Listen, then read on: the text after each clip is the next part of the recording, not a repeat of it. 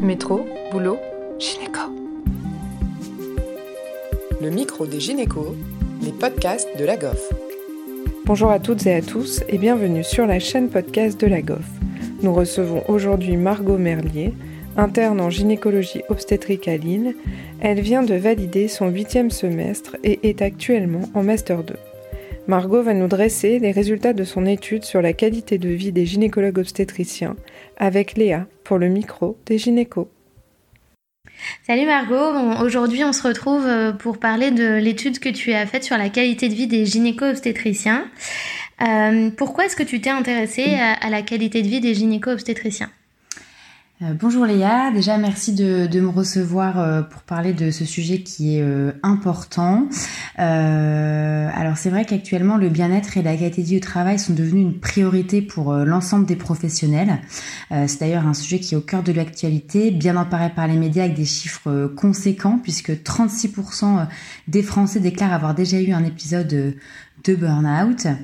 Et euh, ce constat, il est euh, applicable aux professionnels de santé. Et euh, d'ailleurs, il y a une méta-analyse qui est sortie en 2019 qui s'intéressait au burn-out chez les praticiens français, qui témoigne de l'état d'épuisement du corps médical.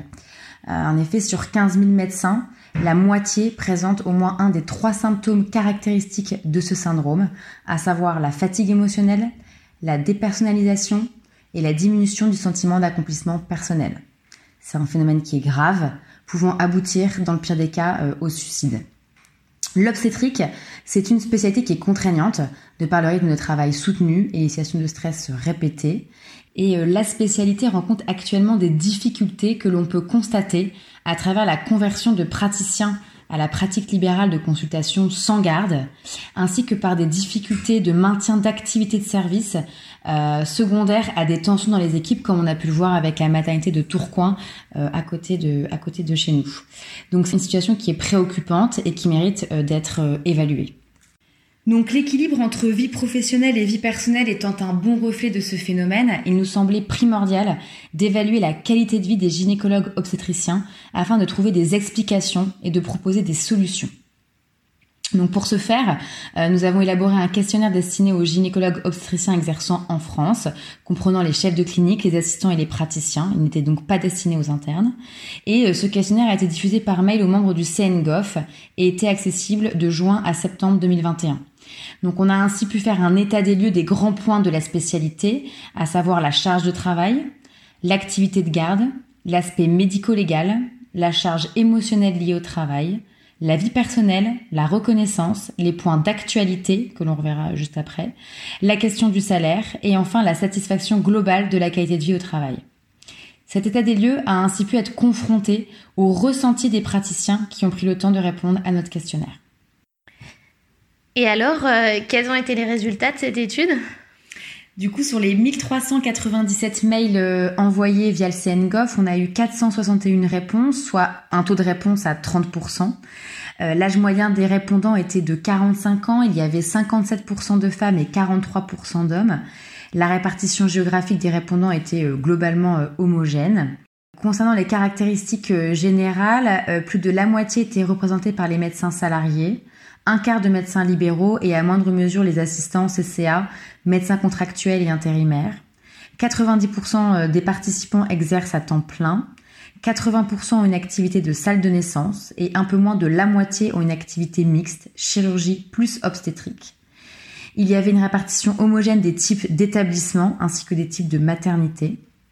Un quart ont des responsabilités institutionnelles et de recherche et plus de la moitié ont une activité d'enseignement. Concernant la quantité de travail, alors l'état des lieux est le suivant. Euh, deux tiers des répondants travaillent entre 50 et 75 heures par semaine et plus de la moitié travaillent chez eux le soir. Concernant leur ressenti face à cette charge de travail, la moitié trouvent leurs horaires contraignants et la quasi-totalité évalue leur charge de travail comme importante, dont deux tiers la trouvent importante et gérable et un tiers importante et difficilement euh, gérable. Quand nous avons posé la question Vous sentez-vous surmené par l'activité? Plus d'un tiers ont déclaré être souvent ou toujours surmené. Par ailleurs, 70% ont déclaré se sentir parfois, souvent ou toujours en insécurité dans l'établissement dans lequel ils exercent leur activité obstétricale principale. La raison de ce sentiment était majoritairement en lien avec la surcharge de travail. Concernant l'activité de garde, donc elle concernait la quasi-totalité des répondants, euh, majoritairement des gardes sur place et d'une durée de 24 heures. Euh, le nombre de personnes sur le tableau de garde était inférieur à 8 pour 50% des répondants, dont la moitié était 5 euh, ou moins sur le planning de garde. Concernant le nombre de gardes, les répondants ont globalement au moins 3 gardes par mois, dont un tiers en ont au moins 5 par mois. Et les gardes de week-end étaient importantes puisque un répondant sur trois a euh, au moins deux week-ends de garde par mois. Le repos de sécurité pris par un obstétricien sur deux. Et sur celui qui prend son repos de garde, il y en a euh, que un sur deux qui pense à dormir sur son repos de garde. Sinon, c'est principalement le jour des tâches domestiques et de l'administratif professionnel. Le ressenti euh, est à prendre en compte puisque plus de la moitié estime que cette activité de garde a un retentissement négatif sur leur vie personnelle.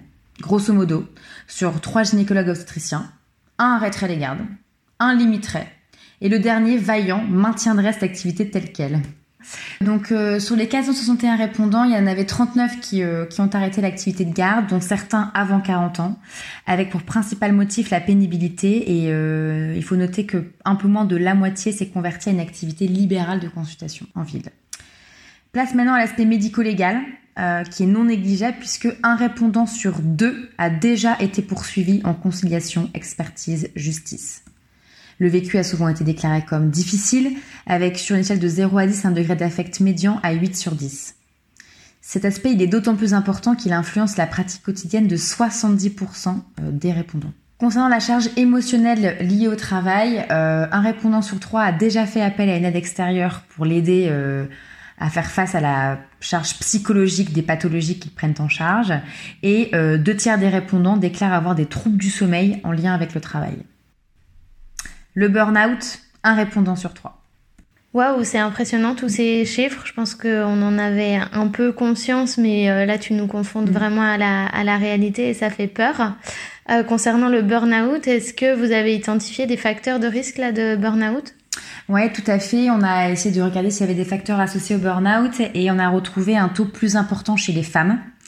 Euh, il y avait plus de burn-out lorsque le nombre de gardes était important, euh, bien qu'il n'y avait pas d'association statistiquement significative. En revanche, le nombre de personnes sur le tableau de garde, bas, notamment inférieur à 8, était associé de façon significative au burn-out. Enfin, le, salaire euh, moins important était aussi associé au burn-out. Alors pour poursuivre sur les résultats, euh, on a aussi posé des questions sur la, vie personnelle des gynécologues obstétriciens et euh, deux répondants sur trois estiment que leur profession euh, altère leur relation de couple. et un peu moins de la moitié estiment leur relation parent-enfant moyennement satisfaisante.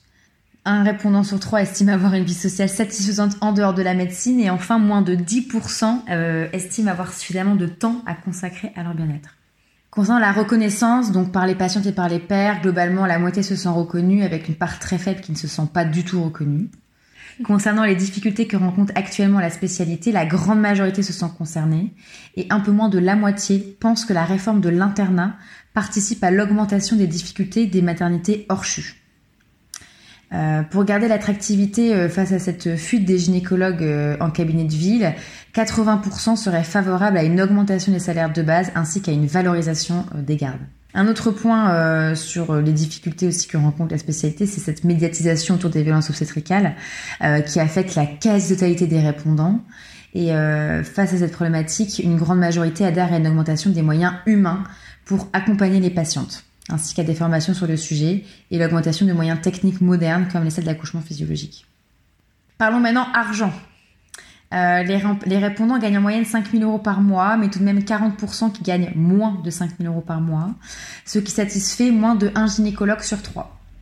Il en ressort que la quasi-totalité souhaiterait gagner au moins 5 000 euros par mois, et 40% estiment leur salaire à plus de 10 000 euros par mois. Concernant la valeur des gardes, euh, la grande majorité, si ce n'est la quasi-totalité, souhaiterait une valorisation des gardes, puisque 90% estiment leur valeur à au moins 400 euros. enfin, euh, est-ce que les gynécologues austriciens sont satisfaits de leur qualité de vie au travail? Eh ben oui pour 40%, non pour 46% et 14% d'indécis. Sur une échelle de 0 à 10, la qualité de vie médiane se situe à une note de 6 sur 10. Donc ces résultats peuvent être interprétés de plusieurs manières. C'est comme voir le verre à moitié vide ou à moitié plein. Plus de la moitié referait le même choix de carrière, c'est quand même pas si mal. Mais en revanche, l'autre moitié ne ferait pas le même choix ou ne sait pas se prononcer. Donc au final, cet état des lieux, il met en évidence une profession qui est stressante, avec une charge de travail importante, impactant le temps accordé à soi, sa famille et sa vie sociale.